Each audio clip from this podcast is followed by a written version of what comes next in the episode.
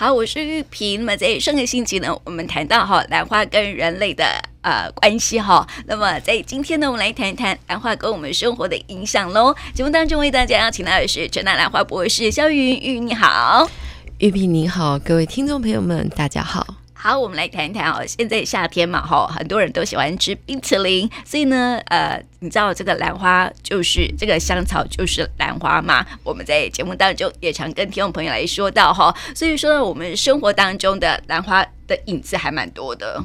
嗯，对啊，而且我记得就是呃，就是在今年暑假让很多课程，其实还是有蛮多人是不知道香草原来是兰花。嗯，然后。呃，就是香草，他们也不晓得原来吃的是花还是种子还是果荚，嗯、其实不晓得，只知道有个香草。那或许知道，呃，就是香草其实是一种兰花。所以我记得我今年呃，就是在暑假的时候就上课嘛，就问了学生一个问题，有奖征答，玉萍也来试试看，听众朋友们也想想看，就是这个香草还有另外一个名字。嗯，哦，我我们把这个题目再就是缩小一点，就是最近香奈儿出了一款很特殊的香水，它是兰花香水，那款香水叫什么名字？嗯，可能很多听众朋友跟我一样不太清楚。对，好，那我们直接来讲答案好了，因为那时候我有让学生 Google。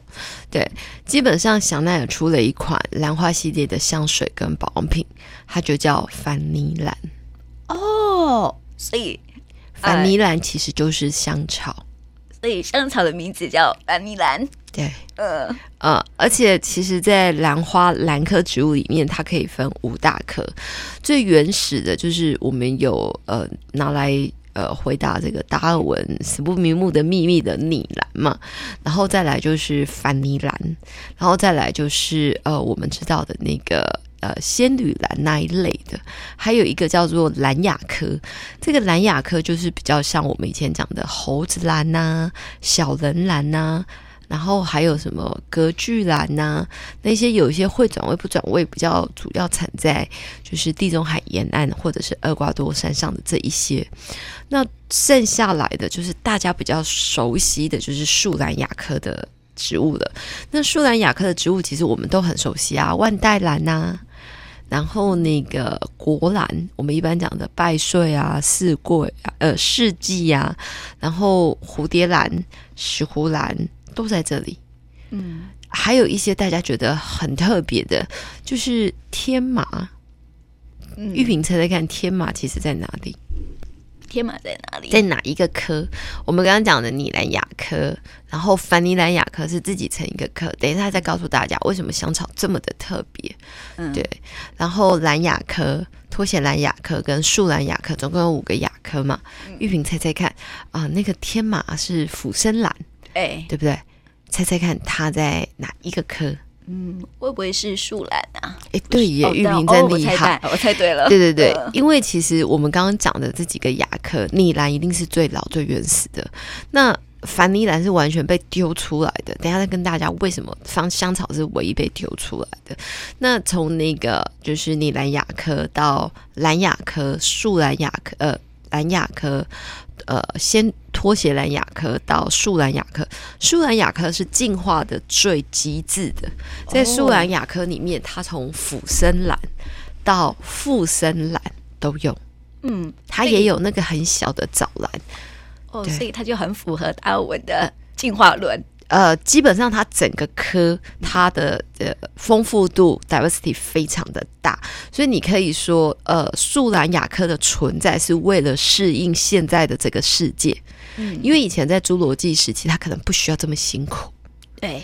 对，那现在它可能各式各样不同的兰花要生存，它必须是俯生的啦，必须是呃，就是地生的，必须是附生的，所以它就自然演变出不同的样子。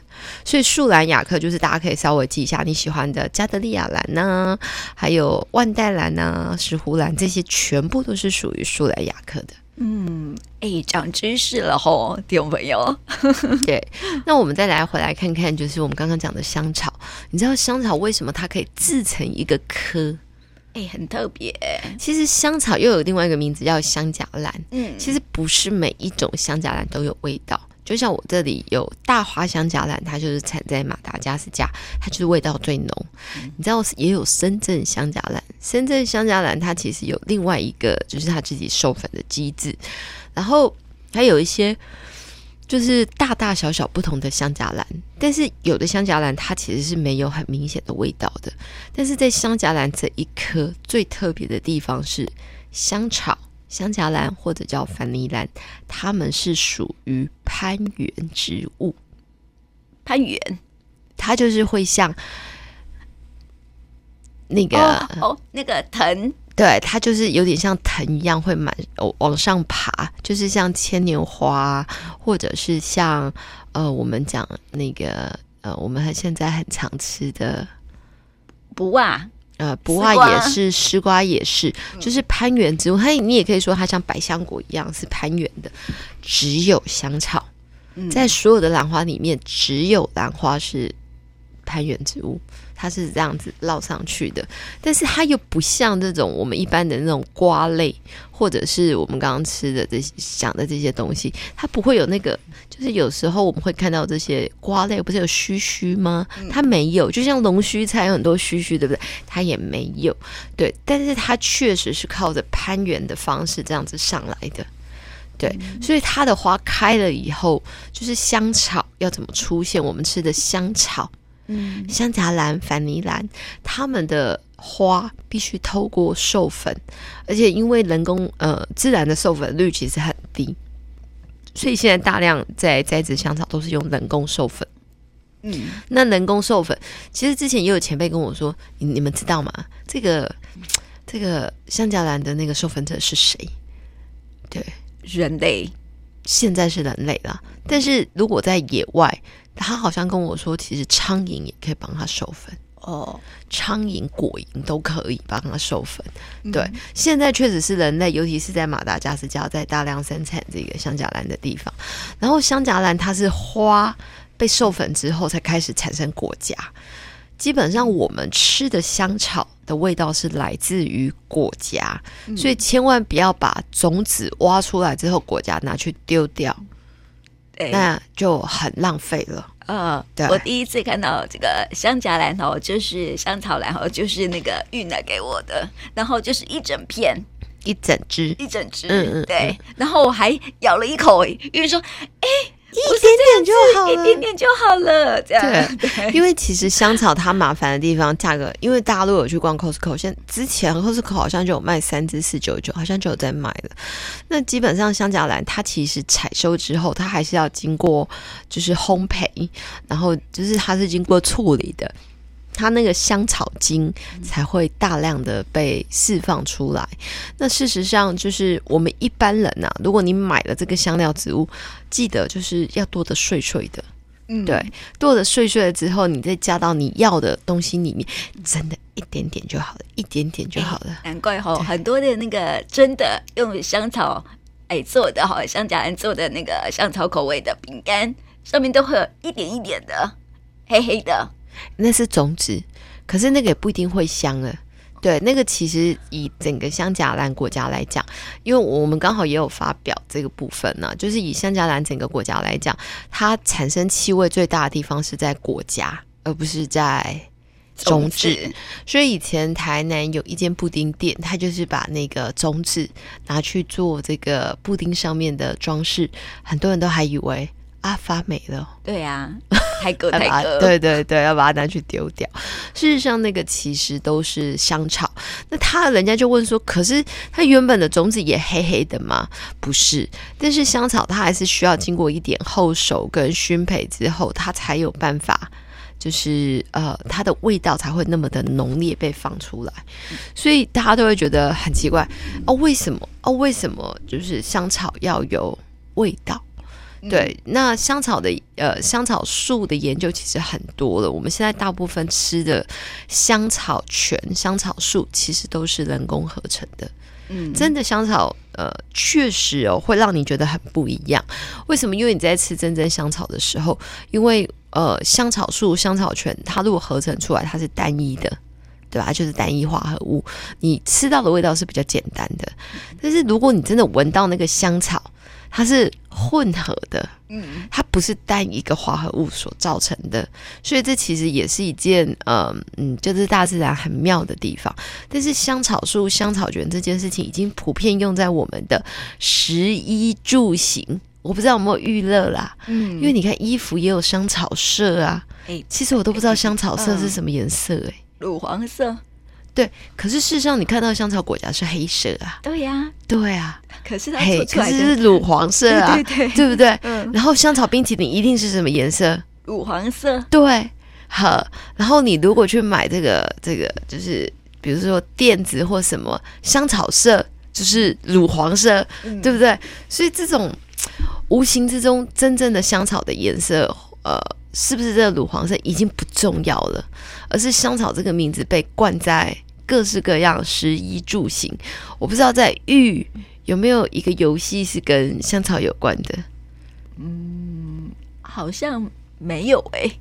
对，但是我相信油漆一定也有香草色这种事情。嗯，对，就是它其实跟我们的食衣住行其实也很可怕的。嗯，对对，你哎，生活当中好像充斥着香草，好多哦。嗯，你衣服也有香草啊？对呀、啊，当初哈那个运工谈谈到那个香草的时候啊，我想说，哎，香草。应该是，就是就是那种类类似，好像是那个薰衣草啊这种做出来的，嗯嗯嗯，嗯芳香植物。嗯，对我我那时候我就跟玉萍说，没有香草是一种兰花。嗯，对。然后当时还很讶异这样。嗯，可是你知道香草其实影响的这个西方国家，其实已经足足有两个世纪。它是在十八世纪的时候被那个西太平洋公司，就是那时候的荷兰嘛，嗯，然后他从在热带国家里面发现。带回了英国哦，带回英国之后，它其实没有马上就很有名哦。嗯，它其实是从英国输出到了法国，做成甜点哦。因为法国很喜欢甜点，对，所以香草的整个出现其实是来自于甜点。所以大家可以思考一下，香草色的颜色是不是其实就是甜点的颜色？嗯，对。所以哈、哦，我们的玉可能就有玉，嗯。你知道为什么吗？不知道，娱乐的娱吗？嗯嗯嗯，对，嗯，就是看，可能就是那些的呃好玩的东西都跟甜点有关系啊。对，也是有可能的。就是我们的小朋友的游具，哎，有很多都是有甜点。对对对，而且他们的很多东西也会呃指定是要香草，而而且那个小朋友的呃。玩具书，嗯嗯嗯，不是会有香味吗？嗯，有时候你摩擦啊，它就会有香味跑出来。是香草，对对，因为它香草树其实是呃大家使用的最广泛的一个香料植物了。嗯，你其实你找不到比香草还来的更广泛的。我们可以大家想想看，比如说我们去吃麻辣锅，你说花椒、九层塔这些，你不会这么出现在你的食衣住行娱乐哦，你不会吃花椒冰淇淋哦。花椒冰淇淋，你也不会吃花椒蛋挞，也是啦，对不对？你也不会吃香草，呃，那个花椒面包啊，嗯、就是大家可以思考一下，除了香草以外，还没有还有没有任何一个香料可以跟它媲美的？嗯嗯，想一想，现在粗略的想一想，还真的没有哈。对，呃，对，有没有就是另外一种，就是呃，它可以就是这么深入，呃，就是咱们的生活里面啊？对。所以你看，这个兰花对我们的生活有那么大的影响吼。我们上次讲到说，哎，其实说我们的生活里头啊，诗画很多都是这个有兰花的影子，但是真正运用在我们的生活里头的哈，就是香荚兰的一个味道，这样。对，所以其实基本上就是，嗯、呃，我们常会开玩笑。你说台湾好了，台湾大概就是呃，我们要看我们是四百年的历史还是一百年的历史啊？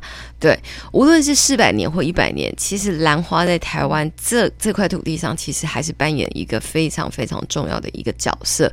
那香草这件事情呢，又是全世界呃，就是只要是人类，对，基本上都知道的。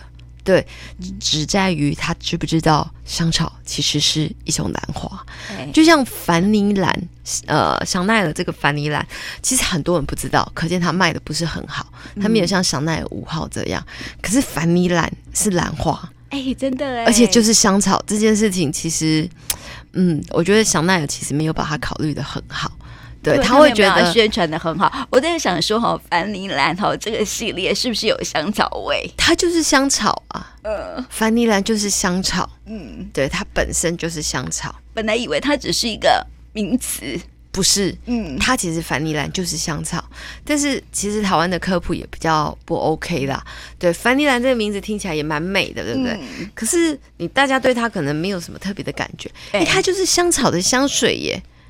呃，这就不一样了哦。对对，就是没有那一种关注度，嗯，而且没有那个投射心理，或者是觉得很亲近，对不对？当你说它是兰花的时候，你说哇，亲近的感觉。但是你觉得亲近之后，它的价位又很高，那你是不是就能接受了呢？嗯，这其实就是一个两极化的心理啊。所以呃，我其实要。真的要可以，大家可以去百货公司可以闻一下凡尼兰香水是什么味道。嗯，对，所以在今天哈啊，听这个带听众朋友来了解什么是凡尼兰哈，我们介绍很多，就是呃，这个香香草兰呢，运用在我们生活当中，对我们生活上面的影响其实还蛮广泛的哈。所以这个兰花呢，它不只是兰花，而且正是我们生活的一部分哦。嗯，对啊。那么今天呢，就谢谢玉来到我们节目当中，嗯、谢谢。谢谢